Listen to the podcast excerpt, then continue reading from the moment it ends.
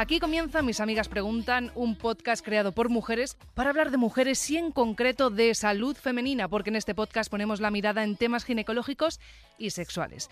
Hoy es lunes. Qué palabra más bonita, Ana Villalba. Buenos días. Buenas tardes, en Buenas, realidad. lo que quieras. Da igual. Hola, Flor Amarilla. Te has adelantado al saludo. Ya. Buenas noches, te iba a decir. Bueno, me parece todo bien. ¿Qué tal estáis? Eh, pff, lunes, o sea, regular. Yo estoy cansada. Ya Pero había estoy bien, escrito- ¿eh? Pero estoy cansada. Había escrito en el guion en realidad que estabas tremendamente feliz por vernos aún así, pero no, ni lo ha dicho. ¿Cómo estará? ¡Qué tía! ¿Cómo estará? ¿Cómo estará de triste para ni nombrarlo? que No, me puedo creer que no lo has dicho. Triste no estoy, lo que estoy es pesadumbrada. Pesadumbrada. Sí, porque mm, llevo ¿Por la muchas... existencia humana o te pasa algo? No, porque llevo muchas horas despierta, Ya. pero estoy tremendamente feliz por veros, eso es verdad. ¿eh? Que luego cuando escucho el podcast me arrepiento, digo, madre mía, a veces soy como el Grinch, que en realidad soy lo contrario, que soy feliz. Bueno, si eres feliz, pero la persona más cariñosa de este planeta probablemente no seas. Tú tampoco. Yo un poco más. Flor un poco más. Sí. Gracias, tía. Sí, Ana, tú la verdad que has Luego- pegado un cambio desde la adolescencia a la edad adulta. Fíjate, no sé si me acaba de llamar vieja por otra No. parte, pero muy bien. No, pero que antes Ana era como yo. Sí. Sí. Nunca, nunca lo he pensado. Sí, sí. Y Ana, voy a decir una cosa, a lo mejor te enfadas y hay que borrarlo, pero fumaba y todo una temporada. Pero, soy- pero como soy médico lo dejé. Por eso. es verdad. Es verdad. Pero Yo era nunca llegué, nunca llegué No. a esta fase, pero siempre me hizo mucha gracia porque además siempre se me dijo, que no sé si es verdad o no, que fumabas mucho. No es verdad. No, Pero es eso- verdad. porque son exageradas. Ya, ya, ya, ya. Típico que la acabas justo el colegio, de repente esa actividad te quieres hacer el guay. Pues y la empezó vida. medicina y dijo, ah, vale, que es malísimo para todo. Y lo dejó. De pero todas maneras no le pega. no le pega nada. Pero en ese ¿no? momento me pegaba muchísimo. Sí. Pero es verdad que está fatal, no lo volvería a Está, hacer y lo está odio. fatal, es asqueroso. Muy bien.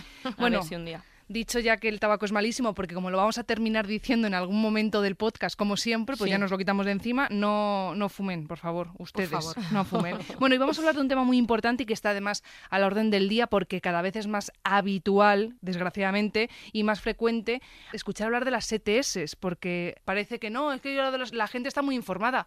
No, no, a día de hoy... 2024, creo que ha pegado un subidón el tema de los contagios tremendo. Pues sí, efectivamente. De hecho, por eso hemos traído este tema. Bueno, esto no es verdad. No hemos traído este tema por esto, hemos traído porque Flor no para de insistir de hablar de test desde hace mucho.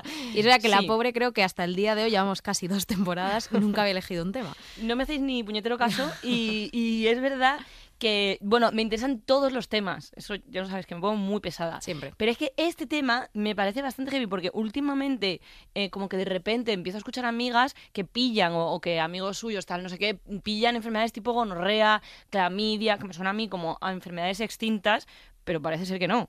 Pues precisamente por eso es por lo que no están extintas, No porque están nos suena como a chino. Y es que ahora eso sí que viene muy a colación este tema, porque acaba de salir el boletín estadístico de enfermedades de transmisión sexual, del, el del 2024, porque lo van haciendo como con dos años de retraso siempre.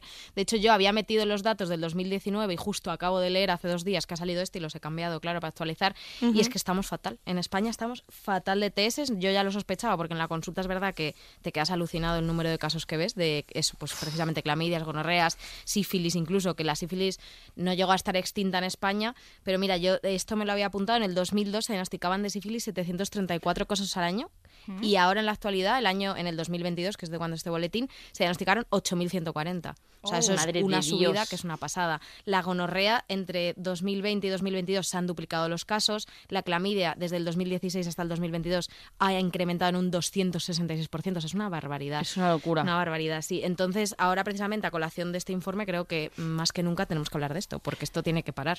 Una cosa, ¿podemos hacer un juego que me divierte ahora? De repente me ha hecho ver. mucha gracia pensarlo.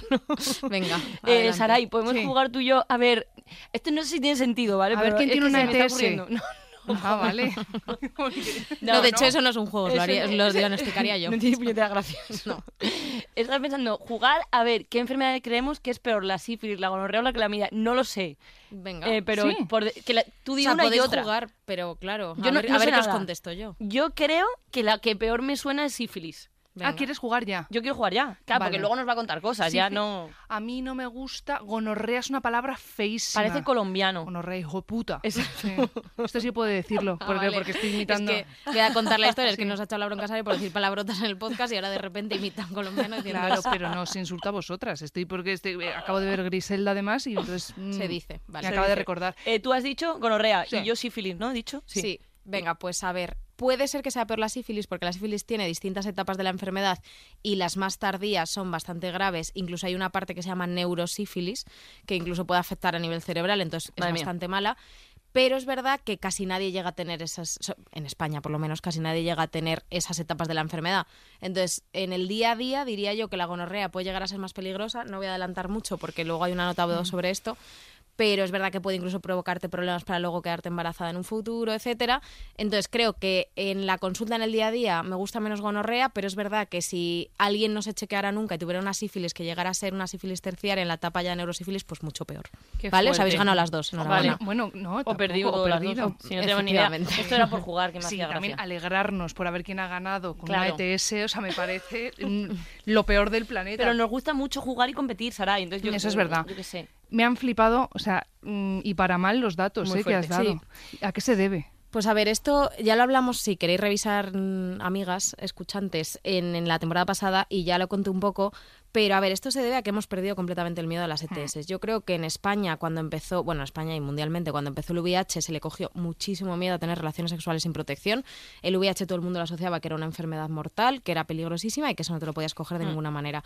¿Qué ocurre? Que ahora, como el VIH está que no erradicado, ni muchísimo menos, pero es verdad que está un poco más controlado porque aparte, si a ti te diagnostican VIH y tú estás en tratamiento, si tienes una carga viral cero, tampoco contagias. Entonces como que se le ha perdido un poco el miedo al VIH por dos cosas. Por eso, porque no, no se contagia tantísimo como antes, de manera tan habitual, y porque aparte hay tratamientos muy buenos. Ya es una, no es la enfermedad mortal que conocíamos antes que era te coges el VIH y ya está, y estabas mm, fatal. No, ahora mismo es verdad que hay tratamientos muy buenos y la gente tiene una esperanza de vida casi igual que la del resto de la población o bastante parecida, ¿no? Entonces ahora, claro, se le ha perdido el miedo a la relación sexual, ahora de lo que se tiene miedo es de los embarazos. Tú hablas con, con gente, sobre todo gente joven, de hecho en el boletín este dicen que más de la mitad de las personas entre 15 y 29 años tienen relaciones sin protección. Eso es una barbaridad. Tú Madre imagínate. mía. La Pues mitad de las personas. más del, o sea, el 50% de personas entre 15 y 29 años no usan preservativo. En relaciones, pues, es- o sea, no estamos hablando de pareja estable, claro, en relaciones esporádicas. Esto es muchísimo. Entonces, ahora mismo lo que tienen miedo los, la gente así más joven, ojalá incluirnos en ella, pero ya no. Yo estoy somos, casi entre los 15 y los 29. ¿eh? Pero no, no. pero no. No estoy. No, No, no estás. No, en absoluto. No estoy, no estoy. No, No, no, no, tienes razón. No, no, cero. Pues Vale. eso. Pero también nos hace mucho más sabias, porque Sí. no hacemos Sí. estas cosas. No, y también, jo, cuando estudiábamos en el colegio, Ana y yo que hemos ido al mismo, qué miedo nos metían. Sí. Con- A mí no, ¿sí? Pues a nosotras era, no hay que ¿Teníamos utilizar mucha educación sí, sexual? Preservativo. Nosotros tuvimos, sí, Sí. bastante. Fíjate que para ser un colegio religioso, la verdad es que bastante verdad bien. es que sí, estoy bastante orgullosa en este, en este momento, estoy bastante orgullosa de mi colegio. Porque sí, sí, yo dimos varias charlas de educación Bueno, sexual. yo alguna también. Yo no recuerdo bien. Pues, bueno, tú llamas a planificación familiar. yo llamo a planificación. si queréis saber de qué va esto, escuchad los capítulos Ay, anteriores. igual llamo, porque me estás rayando ahora muchísimo. Bueno, este tema. total, que claro, ahora se tiene mucho miedo al embarazo, entonces al final, pues si estamos tomando una píldora, llevamos un día o lo que sea, nos parece que ya estamos cubiertísimas, ya da igual tener una relación sin preservativo, y entonces lo que ha ocurrido es que ha habido un despunte de TS, pero vamos, Ya. brutal. Fíjate que antes de dar paso a las notas de voz, me gustaría mucho saber qué se siente cuando tienes una, una ETS. ¿Qué notas? Es decir, físicamente te pica, te escuece, te arde alguna parte del cuerpo. ¿Te Bueno, arde pues- alguna parte del cuerpo? Eh, Bueno, bien, puede arderte alguna parte del cuerpo. Mm. Eh, dejando aparte un poco las, las ETS que son como más complejas, ¿no? Pues tipo eso, VIH, hepatitis C, eso ya es como un poco más otro nivel. Eh, que además al principio lo que se vería sería en una analítica, que es lo más frecuente, porque ya es ver hoy en día es raro que nadie consulte cuando ya está muy evolucionada la enfermedad, con lo cual lo veríamos en la analítica y ya está. Pero es verdad que las que vemos habitualmente en consulta de ginecología, pues el problema es que muchas veces son asintomáticas. O sea, por ejemplo, la clamidia, hasta en un 50% de mujeres es asintomática y hasta en un 80% de hombres, que aquí tenemos las de perder, porque mm, ellos casi siempre están asintomáticos, con lo cual las contagian muy a menudo. Pero si tú no lo sabes, Una vez más que no desgraciados. usas preservativo, no usas preservativo y entonces contagias, ¿no? Eh, pero si tuvieras que notar algo, pues a veces se nota algo a nivel como vaginal, que puedes tener como, pues eso, ardor, picor. Verruguita, algo Verru- así. con esto no. Ni mucho menos. No, eh, no hay lesiones en piel. La única ETS que da lesiones en piel es o bien el VPH, que es con hablado, condilomas, sí. o bien los herpes, que también dan vesiculitas en piel que son muy dolorosas. Vale, y Pero pe- pe- clamidia, gonorrea no. Entonces te puede dar si como un flujo raro, molestias, dan algo de dolor abdominal, porque el problema de la gonorrea y la clamidia es que inf- terminan infectando y- hacia el- del cuello del útero hacia arriba, como al útero y a las trompas uterinas, y entonces dan una infección del aparato genital interno, Oh. que es cuando ya se, hacen, se pueden hacer graves. Entonces te puede dar dolor abdominal. Es la típica paciente, o bien ya vienes a la urgencia mal, de verdad, fiebre alta, mucho dolor abdominal, etcétera. Es la típica paciente que viene a consulta y dice, tengo un flujo raro desde hace unos meses y desde hace 10 días empiezo a notar dolor de tripa todo el tiempo, no me coincide con la regla, no sé por qué, me duele como pues abajo en la zona de los ovarios. También es verdad que muchas veces esto es del ciclo menstrual, pero esto es fuera de ciclo. Y luego pues suelen tener algo de fiebre, algo de décimas, y entonces ahí ya le puedes diagnosticar la ETS con unos cultivos, que es coger como con un bastoncillo una Vale. muestra. Aterrada, Yo, yo estoy ahora yo mismo. fatal. O sea, yo tengo un agobio que estás flipando. Pero no, espero que no, porque No, usáis no. vuestras cosas. No, Sí. pero nunca se sabe, porque, bueno, es que luego he puesto una cosa en el... En el Los mitos. En los mitos. Ya lo eh, veremos, que, luego hablamos, porque, porque, bueno, luego hablamos. Uf, madre mía, Si qué no, estrés. Oye, y esto. aparte de contagiar a otros, si eres asintomática, ¿te puede pasar algo? Pues a ver, es lo que os decía, si tú llevas mucho tiempo con una clamidia o con una gonorrea y esta acaba ascendiendo a través del tracto genital interno, es decir, por el cuello del útero, las- el útero y las trompas, sí que puede acabar dando lo que se llama una enfermedad inflamatoria pélvica, que es precisamente esto, pues una infección de las trompas uterinas, que puede llenarse de pus y eso sí que es un motivo de ingreso porque tienes mucha fiebre, puede ser grave, incluso puede afectar a la larga la fertilidad, pero ya os digo que esto hay una nota de voz que no quiero adelantarme a la amiga, que luego si queréis os lo cuento también más en profundidad, ¿vale? Vale, ¿cómo se curan estas movidas? An- depende del tipo que sea. O sea, Vale. si es un virus, mm, pues Co- es un poco más tipo con difícil. antibiot- ah, si es no. VIH, son antirretrovirales, pero estas que son bacterias con antibiótico, ya está. Con antibiótico Sí, tal cual, y se curan, o sí. antibiótico vaginal. No, no, antibiótico vía oral. Tal antibiótico, por boca. Ok, Sí, sí. De hecho, si ya está grave y ya tienes las trompas con pus y eso, tiene que ser ingresada antibiótico intravenoso. Vale. Y antes de que Flor se desmaye, ¿quieres un poquito de agua, reina? Me he acabado la mía, me queda Ya. solo un sorbo muy Hay un pequeño. vasito de más ahí, si Sí. Ah, pues me, me- sí, Sí. lo voy a pillar. ¿Qué agobio tiene? Venga, pues antes de que te pase algo, vamos a escuchar la primera de las notas de voz que tiene que ver con las relaciones de riesgo. Hola chicas, yo os escribo porque estoy un poco asustada, la verdad, porque el fin de semana pasado tuve una relación sexual sin protección y aunque luego me tomé la píldora del día después, pues me estoy rayando un poco por el tema de las ETS porque no conozco al chico de nada y no sé si me puede haber pegado algo. Yo me siento bien, no me noto nada, pero no sé si debería ir al médico o hacer algo más. Eh, no sé, a ver si me podéis ayudar porque la verdad es que estoy un poco preocupada. Muchas gracias. De nada, eh, Eh, normal. Se le nota en la voz que está fatal. Muchísimo. Está Y luego una pregunta, porque ella ha dicho, no me noto, a ver, ha sido hace como un fin de... No, todavía. yo bueno, me- en me- una semana igual ya puedes empezar a notar algo de alguna cosa, pero sí, no, es pronto. A ver, eh, cuando nosotros tenemos una exposición de riesgo, o sea, esto tiene que, tenemos que partir de la base de que es una exposición de riesgo esporádica. Porque claro, si tú haces esto todos los fines de semana, tú no puedes estarte tratando todos los fines de semana de todo esto porque te destrozas el cuerpo. Te destroza. Pero es verdad que, o sea, esto, por ejemplo, nosotros, lamentablemente, más veces de las que nos gustaría, en urgencias, este tipo de protocolos los activamos cuando hay un- una, o sea, una agresión sexual, ¿vale? Una violación, porque Vale. eso es una exposición de riesgo, pues así. Por eso digo, est- estas personas que no usan preservativo nunca no pueden, o sea, no quiero dar carta blanca a no usar preservativo porque puedes usar esto, eso es lo que quiero decir. No, no, no, Hay que usar preservativo, pero en caso de que por el motivo X que sea se te ha roto, eh, evidentemente una agresión sexual, lo que sea, tenemos esta otra opción, ¿vale? Pero que tiene que ser esporádica Vale. en el tiempo. Entonces, Vale. si esto te ocurre, puedes ir a un médico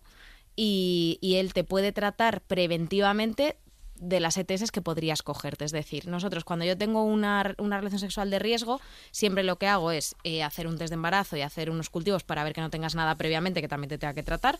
Y luego te recomendaría anticoncepción de emergencia, eso ya lo ha hecho, se ha tomado la píldora el día después. Sabéis que la píldora el día después, cuanto antes la tomes mejor Sí. y siempre dentro de las primeras 72 horas. Sí. Si dentro de esas primeras 72 horas no la has tomado, ya no te va a servir. Y ya lo hemos contado Me en algún episodio que esto le encanta a Flor. Como método último, pero es verdad que no todos los ginecólogos quieren usarlo y es mucho menos fiable y es posible que no te funcione, se podría colocar hasta dentro de la primera semana un dio de cobre. Que además te lo tienen que colocar porque tú sola Sí, no puedes no, por eso tienes un ginecólogo, Claro. claro. Eh, pero bueno, lo mejor es la píldora día después, las primeras 24 horas, ¿vale? Luego podríamos hacer también profilaxis de VIH. Lo mejor es empezarla. Estos son antirretrovirales, son tres fármacos juntos y además esto lo digo que por eso es por lo que no puedes hacerlo de manera habitual, es sientan fatal. O sea, se tienen que tomar durante 28 días y suelen sentar regularcillo. O sea, la gente se encuentra un poco, tiene Sí, unos efectos secundarios un poco regulares. sí. Entonces siempre tienes que empezarlos en las 4 o 6 primeras horas después de la relación sexual de riesgo y si no lo consigues, siempre, siempre, siempre dentro de las primeras 72 también, si no ya tampoco sirven. Y luego también damos antibiótico. Los antibióticos para las ETS más comunes son antibióticos que cubren la gonorrea y la clamidia, que son nada X, nombre doxiciclina y ceftriaxona. Pero, mm, o sea, ¿tú consideras que si una persona tiene una relación de riesgo una vez debería hacer todo esto o hacerse Sí, pruebas? porque por si- nunca sabes, Sí. Claro. O sea, yo considero que sí, por eso digo que lo que no puedes es tenerlas todos los fines de semana, porque si no, no puedes estarte tratando así todo el rato. Entonces tú tienes que usar preservativo siempre, puntualmente se te ha roto preservativo, sí, tienes que ir a tu médico y, y hacer esto. Entonces, no sé hace cuánto exactamente esta, esta nota de voz, esta amiga, le ha ocurrido, pero si está dentro de estos periodos que lo haga. Si ya no estamos dentro de ese periodo, puede ir a su ginecólogo a que le haga cultivos, ¿vale? Para coger muestra de la parte del, del cervix, son cultivos endocervicales para ver que no haya gonorrea ni clamidia, ni otras ETS como ureaplasmas o micoplasmas, que esas son menos comunes y menos graves, con lo cual casi nunca hablamos. Es que son muy poco graves, entonces no hablamos de ellas mucho. Son un poco más especiales. Y luego se podría hacer una analítica ahora para ver lo del VIH. Lo que pasa que el VIH tenemos que tener en cuenta que hasta que no pasen tres meses desde la relación sexual de riesgo, no es seguro 100% que no lo tengas, porque a veces tarda el cuerpo como en mostrar esos anticuerpos. Entonces se podría hacer una analítica de VIH ahora, otra en tres meses y los cultivos. Si todo es negativo, ya está. Vale. Muy bien. ¿Vale? Oye, pues esperemos que nuestra amiga esté Que más nada, tranquila Sí, después porque de esta tiene una voz un poco... Sí, y si no, que Pobrecita. llame a planificar. No, es broma. Claro. Lo que se lo he contado yo ya. Exacto. Y tenemos otra amiga que ahora está preocupada porque le han llegado los resultados de las pruebas que se ha hecho en el ginecólogo. Hola amigas, quería hacer una consulta porque me acaban de llegar los resultados de unas pruebas que me hicieron el ginecólogo y he visto que tengo una, una gar- garde- garnerela o algo así en el cultivo de la vagina y el problema es que no me han dado, no me han dado cita con, con el ginecólogo hasta dentro de dos semanas y la verdad es que estoy un poco asustada porque no me han, claro, no me han explicado todavía nada y no tengo ni idea de qué es eso, no sé si es una ETS o una infección y estoy un poco alucinando porque yo tengo pareja estable, no esperaba que eh, saliera nada en el, en el cultivo y estoy muy perdida. Mm, ¿Creéis que debería cambiar la cita para que me pongan un tratamiento rápido? ¿Se tiene que tratar mi pareja? Mm, Si es que sigo teniendo pareja después de esto, claro, porque la verdad es que estoy un poco, un poco asustada. Eh, bueno, espero que me, que me podáis ayudar y enhorabuena por el programa, de verdad. Eh, gracias, sobre todo mm, cómo ha enmascarado la preocupación con, con algo de humor incluso. Ya. Qué pena. Yo esto no lo he oído en mi vida Gardenella. tampoco. Gardenela. Parece como de jardín, ¿no? Sí, de Garden, muy bien. ¿Qué opináis? ¿Qué es esto? Ya lo he leído, no puedo hablar porque ya no Sí. soy capaz de mentir. Ay. Yo no lo he escuchado nunca. Pues como florituras, como si fuese una cebolla que te nace... en ¿Pero ETS o no? Eh, nunca la había escuchado como ETS, no. Venga. No, no es, no es una. ETS. Así que a nuestra amiga... No mientas si lo has leído, ¿eh? No, te lo juro que no, lo prometo, ¿eh? Bueno. A nuestra amiga le, le tranquilizamos lo primero de todo. Esto es que además me gusta porque me ha pasado a veces en consulta que, que vienen muy asustadas porque lo ven en el resultado de un cultivo y esto es lo que, que esto igual sí que lo habéis oído, es una vaginosis bacteriana. No sé si lo habéis oído, pero esto sí que es mucho más frecuente. O sea, las infecciones vaginales más frecuentes son la candidiasis, la conocemos ya de sobra, Sí. y la vaginosis, y ninguna de ellas son ETS.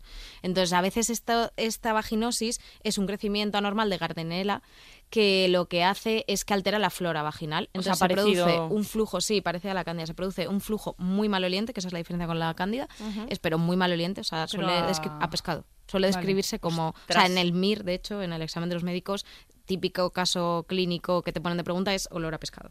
Vale. Entonces es bastante Qué maloliente. desagradable. Y, pero no es nada grave. O sea, esto no te puede infectar el útero ni las trompas, ni te puede hacer en pus en el interior de las trompas. Esto no es nada grave. Así que tranquilidad absoluta. No es una TS, no tiene que dejar a su pareja, no tiene que adelantar la cita al médico, porque lo, lo máximo, entre comillas, que puede ocurrir es que tengas el flujo raro una semana más y le van a poner unos óvulos y se le va a curar. Así que nada, a ella le doy mm, tranquilidad absoluta, no tiene que tener mm, que, mm, ningún cuidado en ese sentido con su pareja, ¿vale? No pasa nada igual que las cándidas. Ni las Porque cándidas- tampoco se transmite. no, ni las cándidas ni las vaginosis, es tu flora habitual que se altera. Otra cosa es que cuando tengas una relación después te notes candidiasis o vaginosis porque de la relación se te, se te altera el pH de la vagina, la flora, entonces justo te surge, pero es entre comillas culpa de tu flora propia, nadie te está pegando nada. Ya. Es que al cambiar el pH de la vagina, a veces cuando tenemos relaciones nos sienta como mal, porque eso se Sí, sabe. lo ves, no hay que hacer el amor. Sí, eso se Si sabe, es yo que- creo, si es seguro que, Claro que no. claro. Si es que O está- sea, vamos, después de escuchar este episodio.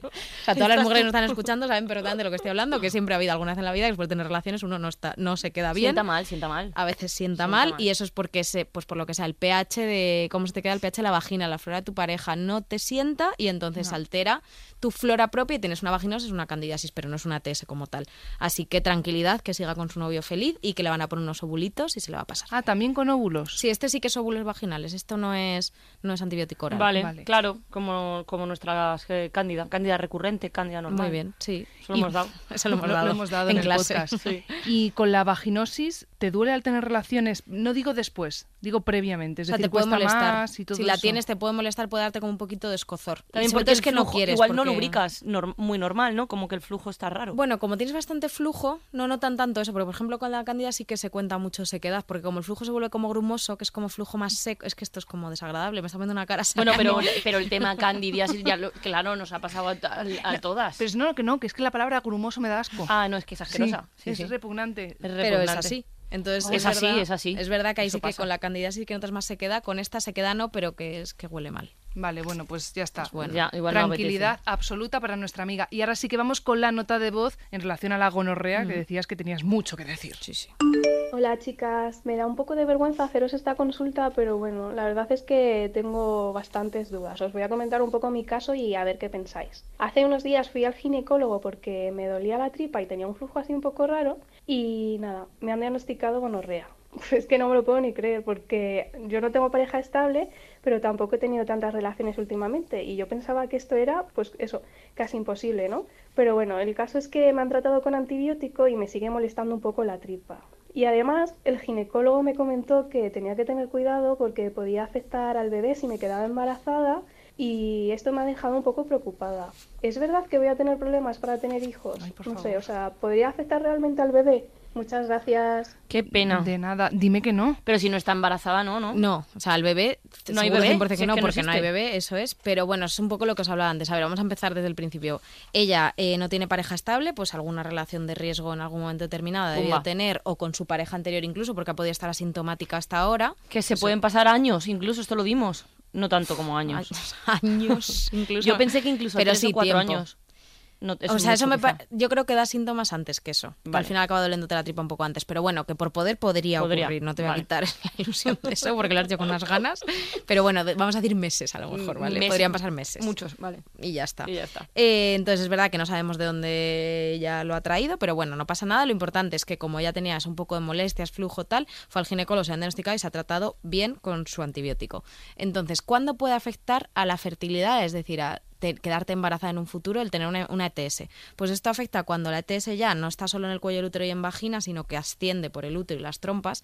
Y a veces puede ocurrir que en las trompas forme ese pus que os digo, esa infección Sí. dentro de la trompa, se formen cicatrices en la trompa uterina y no funcionen bien. Se quedan como, pues, como un poco tontas, no se mueven como deberían. Entonces, si no se mueven como deberían debido a estas cicatrices después de la infección, pues no recogen bien el ovocito y no se produce la fecundación Ya. en la trompa uterina. Madre mía. ¿eh? Lo importante que decirle a, a esta, a esta amiga, a ver, pues lo más probable es que esto no te ocurra, porque tú ya te estás tratando. Por eso digo que siempre hay que tener relaciones con preservativo y si no lo tienes, si no te has tratado preventivamente como os he contado antes, por lo menos pues hacerte pruebas de vez en cuando. Ya, totalmente. Porque claro, al final así lo diagnosticas y cosas graves, o sea, lo que te puede ocurrir pues es que te tenga que poner antibióticos, etcétera, etcétera, pero cosas graves no te ocurren. Otra cosa es que ya vengas a la urgencia con mucho dolor abdominal, mucha fiebre y yo te diagnostiqué ya un acceso, es decir, pus en la trompa, que eso ahí sí que te tienes que quedar ingresada, te tengo que poner antibiótico por vena, incluso en ocasiones te tendría que operar para limpiar ese pus. Pues ahí esa trompa ya regular. ¿Quién sabe? Claro. Claro, esa trompa ya es- existe una posibilidad alta de que no funcione, pero ella está en una etapa de la ETS que mm, se va a curar. Yo siempre os lo digo, digo, ya, es que ya estás aquí, ya, ya estando aquí, tomándote tu antibiótico, te vas a curar. Y además siempre con una gonorrea hacemos un cultivo de control. O sea, te, vas, a- te voy a mandar el antibiótico, vas a irte a casa, te lo vas a tomar, vas a volver en unas semanas, te lo voy a repetir y voy a confirmar Para que ver estés si ya curada. está. Claro, entonces si ella está curada, ya está. Eh, lo de afectar al bebé, pues efectivamente ahora no hay bebé, no, No hay está bebé. embarazada, con lo cual de ninguna manera. No sé si esto es porque a lo mejor ella lo ha leído o algo. Sí que es verdad que, eh, no sé si lo sabéis, pero cuando nacen los bebés les ponemos unas medicaciones al nacer. Eh, le ponen, ¿Ah, sí? le ponen siempre una ampollita de vitamina K inyectada, que eso es para que su coagulación esté bien, porque nacen tan inmaduros que no coagulan bien. ay. Y luego les ponen un colirio, que es un colirio antibiótico para evitar la gonorrea. Eso es porque si hay gonorrea en el tracto genital de la madre, en el parto pueden hacer una conjuntivitis gonocócica. Ay. Entonces no sé si es por eso, igual lo ha leído en internet o algo así y piensa que es por eso, pero claro, si tú ya estás tratada, Hmm. pues ya no, o sea, te lo van, se lo van a poner igual al bebé porque se ponen a toda Siempre la se pone. en todos los hospitales, a toda la población, Porque a no ser que tienes tú, gonorrea no sabes. claro, a no ser que tú digas que no quieres que se la pongan, que tú eres Ya. dueño de decirlo, pero si no se dice, de protocolo se pone. Vale. Entonces, si en, en su día ya se queda embarazada, ya estará curada de esto, no va a pasar nada, pero aún así eso se lo pondrían, pero ella ya estará curada, Vale. ¿vale? Y luego lo de que le sigue molestando, sí que me gustaría decir que después de este tipo de tratamientos antibióticos hay que hacerse el cultivo de control para ver que no estés ya infectada y ver si hay que poner más antibiótico o no, pero sí que suele quedarse el dolor abdominal durante unas semanas, ¿vale? Que no se asuste, lo más probable es que esté curada, que lo confirme, pero que no se asuste si le dura un poquito más el dolor, porque Vale. eso sí que pasa. Y no me acuerdo si esto lo dimos en el otro podcast. Anda que hablamos. diga lo dimos como si fuera una Sí, clase de universidad. Porque es que cons- Hoy no paras de decirlo, considero además. que si consideras para mí que lo es es. esto. Sí, no, y que por cierto, y me gusta que lo digas porque creo que este episodio es ultra mega necesario Totalmente. que lo escuchen en los colegios, en los institutos. En los colegios, Ojalá. igual con Sí. 10 años no, pero No, pero es verdad. No, y pero al final, con- como sí, nosotras sí. con 16, Sí. total, mira la tralla que nos metieron, ya lo Total. hemos contado. Y yo muy contenta. Claro. Yo Muy creo que, contenta. que es necesario volver a tener miedo. En este Estoy de caso, acuerdo, sí. ¿eh? Tener un poquito de miedo, sí, porque se puede solucionar todo esto como teniendo Tampoco relaciones... miedo, ¿No has visto la cara, Sí, Flor? te he visto la cara. No, porque yo sabéis que soy anti-tabús, eh, cero miedo a la sexualidad, eh, esto es bonito, hay que disfrutar no sé qué. No miedo, sino hay que tener Precaución cabeza. sea, preservativo. O sea, Y- pero no miedo de dejar de tener no, relaciones. no, no, no. Me refería a miedo a contraer relaciones sexuales. A contraerlas. A contraer enfermedades de transmisión sexual, no relaciones sexuales. He dicho Que con- enfermedades sexuales. No, has dicho relaciones. Madre mía, es que madrugo muchísimo. Pero está guay. O sea, Está bien. miedo a contraer relaciones Sí. mola. Vale, también en ocasiones sí. No, pero es verdad que miedo a tenerla. Y es tan sencillo como ponerte un preservativo. Es. Fin, ya está. O sea, fíjate. Totalmente. No sé cuánto cuesta una caja, 12 euros en la farmacia, No en tanto. un supermercado. Bueno, también depende, yo que sé luego si hay fantasía y todo eso, pero, pero ya está, que son 12 euros y una vida tranquila. Una Eso es vida verdad. tranquila. Ya Es está, que vas- déjate. ¿qué estabas Eh, no, yo iba a preguntar eh, cuál es el, el- el- o sea, la peor consecuencia que tienen los hombres cuando pillan estas movidas. Porque claro, ellos lo del tema de Pues la... de- eh, ellos suelen tener uretritis. Bueno, es verdad que, que a veces sí que, bueno, no, es que no soy uróloga. de- no eres urologa, yo lo sé. estoy casi segura que a la fertilidad no les afectan las uretritis. Yo creo que no. Hmm. Pero sí que, es, bueno, tienen como infecciones graves también, pueden tener fiebre y eso. Vale. Pero yo creo que la fertilidad, es que no quiero que haya un urólogo en la sala y se Ya, me diga. no, ya, ya, estudi- ya. no estudies nada de penes, ¿no? Los En la ginecólogos carrera nada. sí, Mm. en Claro. la carrera tienes una asignatura que es urología, pero es Luego que ya, ¿no? soy, Cuando te no soy tan joven, ya hace tiempo de eso al Claro, final. O sea, llevas y en el MIR sin- me lo estudié. sin ver un pero- pene, que no sea el de Sí. tu marido o el de tu sí, hijo. Sí, Claro. Sí, y adiós, gracias. es que es verdad que no, en, en el ámbito laboral, como solo trato a mujeres desde hace ya bastante, nueve años, es que no he vuelto a ver nada que no sea una vagina o una vulva. Y es que no lo quiero. No, no, no, no, De hecho, no. me, angus- me angustio. Yo estoy O- muy, muy contenta con que solo Sí, veas sí. vaginas, pero No. me surgió. Sí que ves anos. Claro, pero de mujeres. Sí, no, ya, claro, pero O sea, pero también- claro, ah, nos veo porque Ah. están en, la, en el mismo campo. O sea, quiero decir, no hay uno sin lo otro. Toda la razón, porque tampoco me había puesto a reflexionar. Me gusta que lo haya dicho Sarai y está poniendo cara de mucha risa. Pero Pero claro, que- que sanos, ¿cómo no? Si es que al Pero final... ¿y por qué no iba a verlo? Es que tampoco estoy- también veo ombligos. O sea, quiero decir. Sí, pero como... Que nos hace gracia, claro, Ana. Es que sí. nos hace... Es, Es que, que- somos retrasadas, ya. nos hace gracia O sea, porque entiendo que luego diga que años. en clase dan no sé qué tema porque esto es Claro. literalmente es como un colegio. Sí, nos estamos riendo Claro. de que veas sanos. Tiene Claro, sentido. a mí me hace gracia decir No, Mira culo. qué cara tienes, Sarai, que, que, que se está riendo O sea, muchísimo por decir ano. Me hace gracia que esto sea un podcast de ginecología, ya hemos grabando hace dos años casi, que yo, mi trabajo sea trabajar en un hospital todos los días, ahora se den cuenta que veo anos. Es que me parece. No, no, me- no, no he descubierto América. Pero O sea, que nos hace gracia. Ya está. Nos hace Venga, gracia. Yo no puedo evitarlo. Adelante. Ya está. Continuemos con Vale, el podcast. continuemos. ¿Qué? Mira, te voy a dar la enhorabuena, Flor. ¿Por qué? Un día, ¿eh? Que te la doy. Porque me ha gustado que hayas propuesto este tema. Es ah, bonito, vale, mira, sí. te lo agradezco. Sí, y creo que sobre todo es muy útil para, para toda la población en general. Es que está la gente loca. Sí, está- por favor, utilicen preservativo, de Está la gente muy loca. Por favor. Vamos con un poquito de mititos y preguntitas. Y, y, Vale, y preguntitas. preguntitas, vale, mititos y leyenditas, Venga, pero vale. Pues cuando quieras. Yo sé que te